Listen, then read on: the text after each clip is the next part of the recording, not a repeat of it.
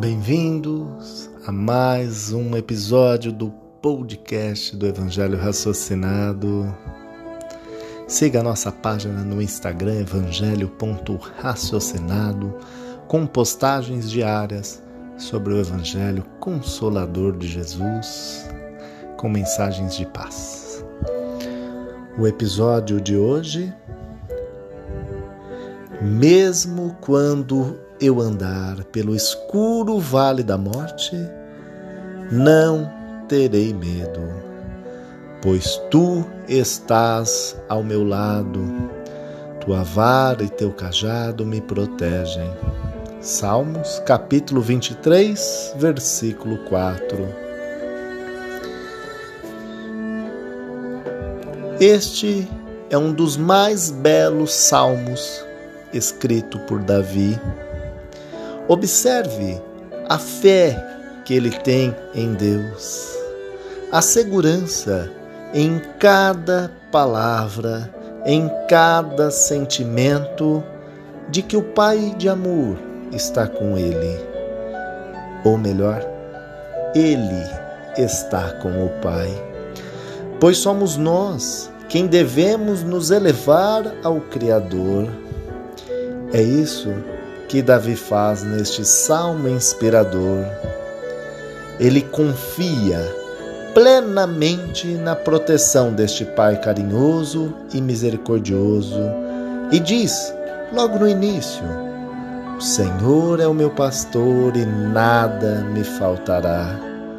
Assim, ele se mostra humilde, como um aprendiz, sendo conduzido pelo seu mestre na certeza do amparo.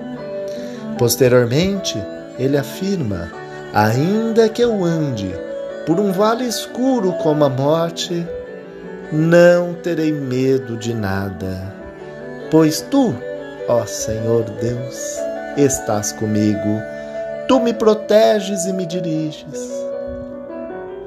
Eu acredito que, para muitos, a morte seja o momento de maior aflição de nossa existência o medo do desconhecido, da dor.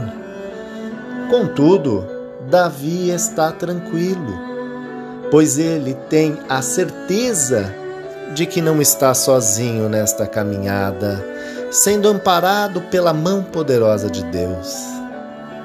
Também podemos entender o vale escuro como outros momentos difíceis que passamos em nossas vidas um problema grave de saúde, a doença em uma pessoa muito querida, as dificuldades e as mais árduas provas. Neste momento, repita com você mesmo: Eu não terei medo de nada, pois Deus está comigo. Faça como Davi Confie na proteção divina, compreenda o estar com Deus e que a casa do Pai está no seu coração. Que podemos senti-lo aqui e agora, não aguardando a morte para desfrutar desta mansão de paz. Tanto é que Davi afirma: E na tua casa, ó Senhor, morarei todos os dias da minha vida. Ou seja, não esperemos a morte para estarmos no reino de Deus, pois este reino está dentro de nós. Basta o acharmos com atitudes e pensamentos de paz e amor, seguindo sem dúvida o modelo e guia Jesus, que é o caminho, o elo de conexão a essa morada. Muita paz a todos vocês, que essa mensagem chegue nos corações aflitos. Divulguem. Um abraço fraterno a todos.